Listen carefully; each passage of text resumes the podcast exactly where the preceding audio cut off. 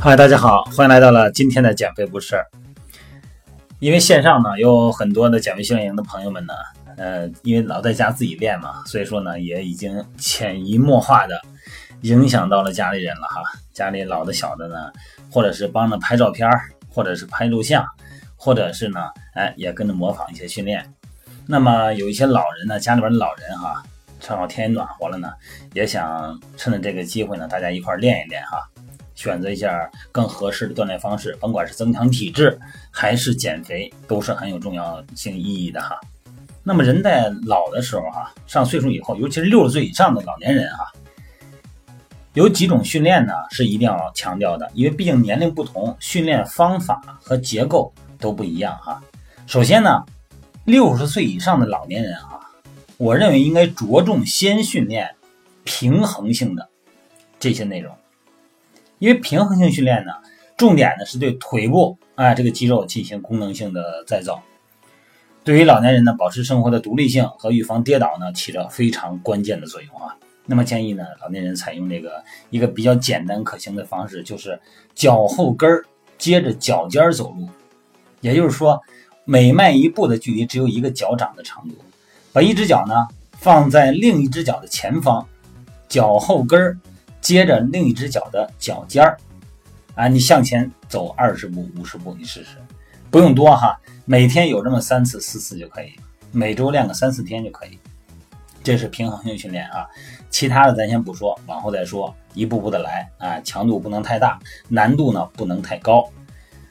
第二种训练呢，那就是肌肉训练了，力量训练了哈。咱们四十岁以后啊，人的肌肉呢，每年都会丧失百分之二。啊，这是最少的啊，你要常坐不动的，可能流失更多。那么六十岁以后，肌肉力量呢，每年要丧失百分之一点五到三。那么为了防止肌肉萎缩呢，一定要进行力量训练、肌肉训练哈。那么建议呢，咱们老年人用轻一点的重量，你比方说两公斤的哑铃、一公斤的哑铃都可以啊。哎，做一些不要做太复杂的训练啊！你像我线上减肥训练营，我给大家拍摄那些视频，那些训练有一些比较难度比较大的就不能做。简单的二头肌弯举，哎，这个可以做哈。然后俯身的臂屈伸，这都是单关节的动作，比较好做。你像什么球上卧推啊、飞鸟，咱就别玩那么高级的了哈。哎，每次呢做个十次到十五次，一周呢先来个两三天，隔天一次，慢慢来哈。当然有一些训练呢，咱们也是可以做的哈，单关节的比较简单的训练。那么第三个训练呢，就是柔韧性训练了啊，甭管是弯腰、摸脚趾啊，或者是这个做一些简单的瑜伽动作呢，都能提高老年人身体的灵活性。每周两到四次。那么第四种训练呢，那自然就是有氧训练了。让咱们的心率啊得到上升的有氧训练呢，有助于老年人保持健康的体重和防止心血管疾病啊，心肺功能锻炼嘛。那么建议呢，每周啊三到五次有氧训练，每次不用多，二三十分钟啊。有的时候在家里边那个家务劳动呢，如果连续的话呢，其实也可以当成有氧训练。但是呢，呃，过多的弯腰啊那些动作呢，啊就要少做啊，减少腰椎的。这整体的承重压力。那么提示老年朋友的这个锻炼呢，开始啊一定要慢啊，动作简单，次数少，嗯，做好充分的准备活动啊，不要做任何的这个说我练的时候有点疼啊，说这个年轻人有酸痛感，我这个没没没酸痛感正好啊，千万别追求这个酸痛感啊，特别是肌肉的关节啊这个位置，有的时候年轻人说你第二天疼不疼啊？不疼不行，没效果，这可可别跟老年人这么说啊，不一样的哈。那老年人要保持身体充足的水分哈。嗯，你看这个天暖和还不错，但是天太热的那个时间段也别练哈。那么老年人呢，和咱们各位年轻的朋友一起锻炼呢，对老年人而言其实更安全，因为它有一个相互保护作用哈。那么说到锻炼，就说到了营养。因为随着年龄增加呀，咱们人体的结构和各种生理机能都会发生变化。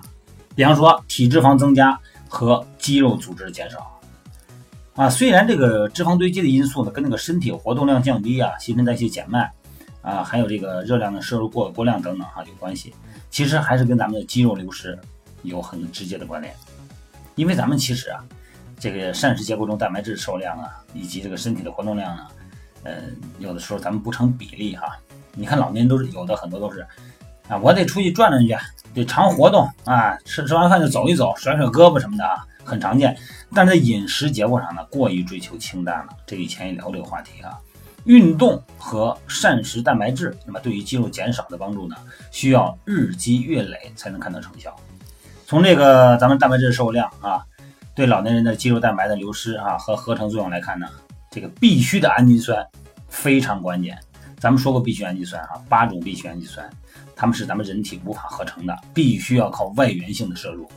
但是咱们中国人的文化里边呢，对老年人这个有点过于清淡了啊，哎，吃点蔬菜就行了。如果孩子要是不回来吃饭，可能老两口估计没准就是就中午那个那个凉拌黄瓜就就就就再搁两根黄瓜，就就那个佐料就行了。啊，所以说这个可不可以哈？每天运动以后呢，你说我出去没运动，我就出去溜达一圈，溜达一圈，对于老年人他的体能来说也算是运动量了，也有运动量了啊，哎，也应该补充必需氨基酸，比方说二十克左右的乳清蛋白等等啊。对于减轻体重来说呢，因为你低碳水呢，碳水量减少了，不敢吃这么多。老年人脂肪呢，有的也控制的很严谨啊，但是总热量其实是下降的。那么如果蛋白质要跟上去的话呢，整体的功能是下降的。那么对于加速我们身体的内在的储存肌肉的分解呢，会变得很严重啊。所以说呢，为了避免流失哈，咱们老年人啊，一定要记得要有蛋白质摄入，真的还是。乳清蛋白啊，高纯度的蛋白质哈，丰富的必需氨基酸非常重要。你看，在饮食中呢，增加蛋白质摄入量，可以减少骨骼的这个流失啊，而且是老年女性的骨折风险。虽然蛋白质摄入量太高哈，会增加尿钙的排出，但实际上的研究显示啊，摄取乳清蛋白质可以提高肠道的钙质吸收啊，可以从每公斤的零点七克增加到每公斤的二点一克。那么动物性蛋白质呢，比植物性蛋白质呢更有保护作用。你看现在很多老年人也是为了控制体重，也是不吃肉了，然后呢就吃点素菜啊，弄点油炒一炒。但是动物蛋白的摄入量呢真的很低哈。那么每百克的乳清蛋白呢能够提供五百到到这个八百毫克的钙质。那这个当然钙质含量多少呢？因为这个不同的蛋白质产品不一样嘛，也有差异哈。但是乳清蛋白确实是特别好的一个膳食钙质的来源哈。